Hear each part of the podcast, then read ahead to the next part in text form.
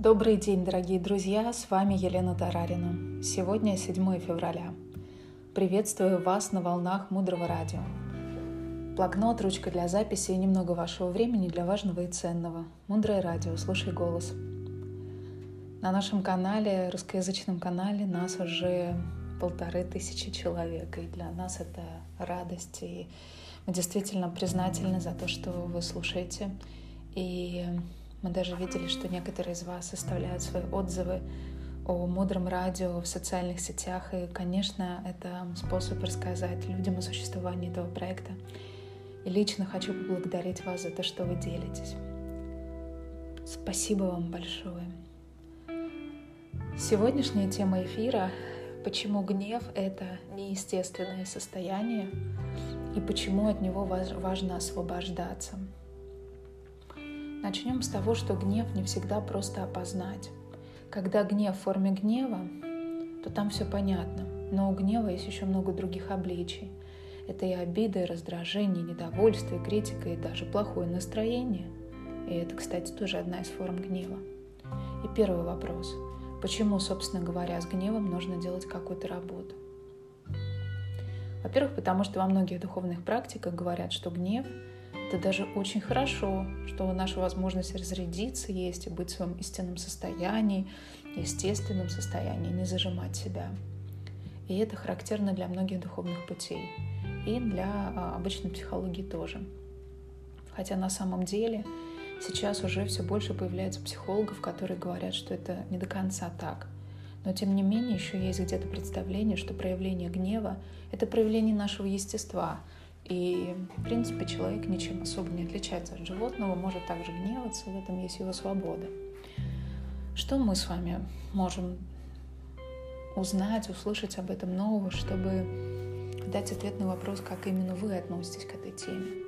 Ну, во-первых, нужно поговорить о естественности этого состояния. У нас, в принципе, нет никаких естественных состояний. У нас есть хорошо натренированные состояния. Все, что мы хорошо натренировали, оно становится для нас естественным. Все, что мы еще не, трени- не натренировали, оно будет для нас неестественным и будет требовать усилий. Так что естественность — это исключительно вопрос, друзья, тренировки. Гнев мы с вами натренировали очень хорошо на протяжении многих жизней. Тренировали его, тренировали до бесконечности. Поэтому для большинства из нас это стало достаточно естественным состоянием. То есть важно первое понять, что гнев — это совсем не естественное состояние. Это одна из практик, которую мы с вами должны начать практиковать, э, замечать, что гнев — это не естественное состояние. Гневаться — это доминантное поведение человека, и э, это неправильная практика, потому что она нас убивает. То, что мы с вами испытываем гнев, это нас убивает в прямом смысле этого слова. Почему это нас убивает? Убивает это нас по нескольким причинам. Первая причина, когда мы испытываем гнев, мы наносим серьезнейший удар по нашей внутренней энергии, то, что мы называем прана, по нашим энергетическим каналам. В этот момент каналы сжимаются, перестают функционировать так, как нужно, и по ним не течет энергия. И результат этого он проявляется на физическом уровне. У многих после гнева болит голова, чувствует состояние слабости, поднимается давление, сердцебиение учащается у кого-то – на более длительном отрезке времени гнев проявляется в том, что мы теряем нашу привлекательность внешнюю.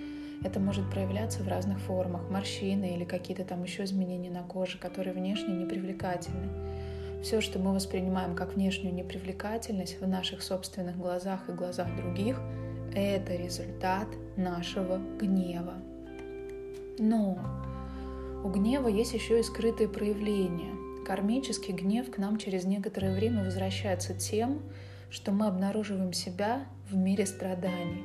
Нам плохо, мы нуждаемся, или партнер себя ведет не так, или начальник себя ведет не так, или война, или нет денег, или дети ведут себя не так, все что угодно.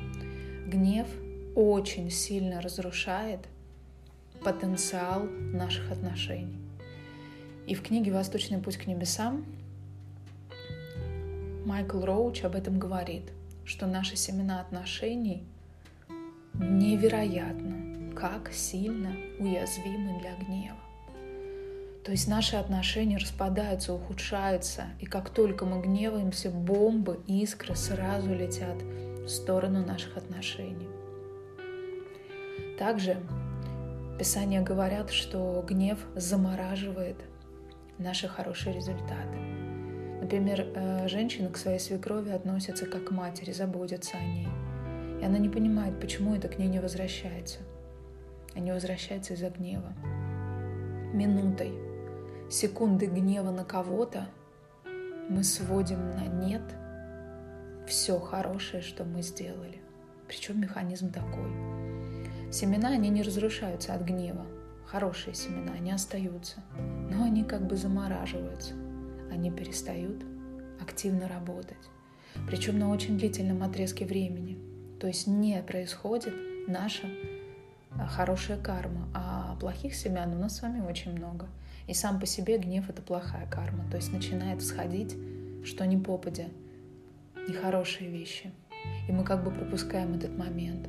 То есть мы помним, что мы сделали вообще много хорошего. А моменты гнева, они у нас как бы растворяются, как бы затуманиваются, мы о них забываем. И в этот момент все разрушается. Я надеюсь, что вы немного вдохновились тем, чтобы подумать о работе гнева и понять, насколько она разрушающая. Давайте пойдем дальше. Как же работать с гневом? Что с ним делать? И работать с ним совсем непросто. Потому что, как вы уже поняли, это очень сильно натренированная привычка.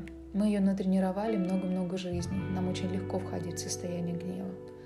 Ламадвора сделала прекрасный, невероятный перевод древнего мастера, мудреца, мастера Шантидева, его главы о гневе, со всеми пояснениями, как это работает. И первое, что мы должны помнить, это откуда берется гнев. Почему он вообще сейчас меня накрыл. Почему тот человек ведет себя таким образом, так, что это вызывает во мне столько гнева. Мы должны помнить о том, что гнев, который я сейчас испытываю, это результат моих прошлых действий, мыслей и слов по отношению к другим людям. И когда я наносила вред, и когда я испытывала гнев – в момент гнева я создаю новый гнев, который будет всходить и вызывать в нашем окружении ситуации, в которых для нас будет как бы в кавычках правильно даже испытывать гнев. Мы будем даже чувствовать, что мы правы, что мы испытываем гнев, обиду или недовольство. Мы как бы в ловушке.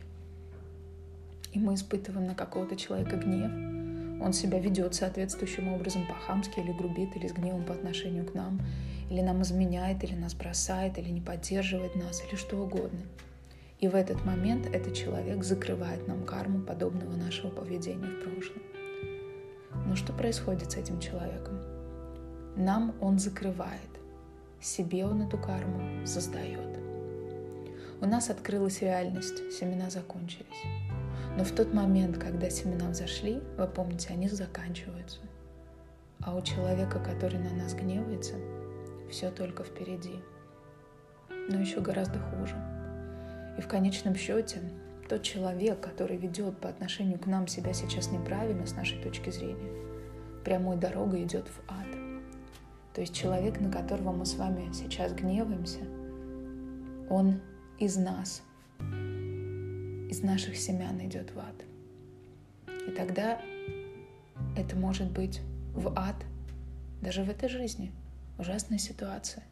Иногда это может происходить буквально на глазах, когда жизнь человека похожа на ад. Но это еще не ад, как бы только некое слабое легкое подобие, хотя нам кажется, что бывают ситуации настолько ужасные, что жизнь человека можно назвать адом. И этот ад, он не существует в неком географическом пространстве.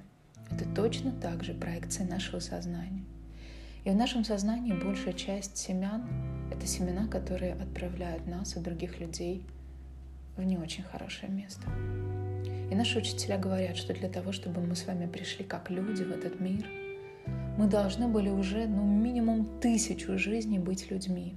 Причем людьми очень хорошими мы должны были сделать много очень хороших вещей.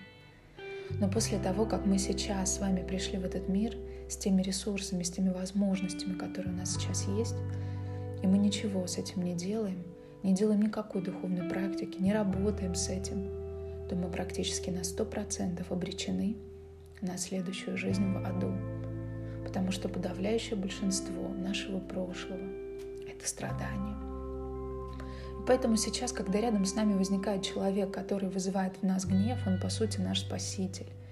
Если мы в этот момент успеем вспомнить, откуда он возник, откуда возник сейчас мой гнев, и успеем его остановить, то мы поворачиваем колесо вспять.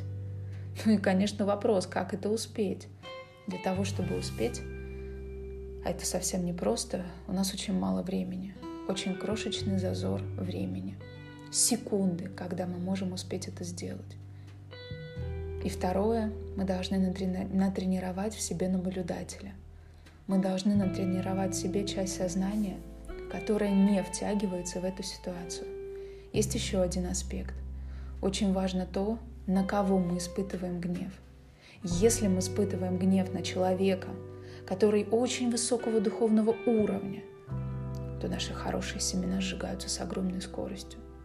Но как же определить, кто в моем окружении человек очень высокого уровня духовного, чтобы не злиться на него? И учителя говорят, это невозможно. Обычно люди с очень духовным уровнем вовсе не выглядят как люди с очень высоким духовным уровнем. Они маскируются часто в что-то неприглядное, а иногда даже не очень красивое и приятное, чтобы нас тренировать. Кроме того, что гнев наносит нам удар по нашему здоровью, он еще и разрушает наши отношения.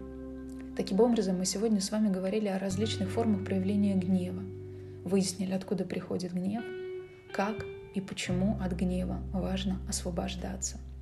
Дальше глубже. Оставайтесь с нами на волнах мудрого радио. Мудрое радио. Слушай голос. С вами была Елена Тарарина. До встречи в эфире.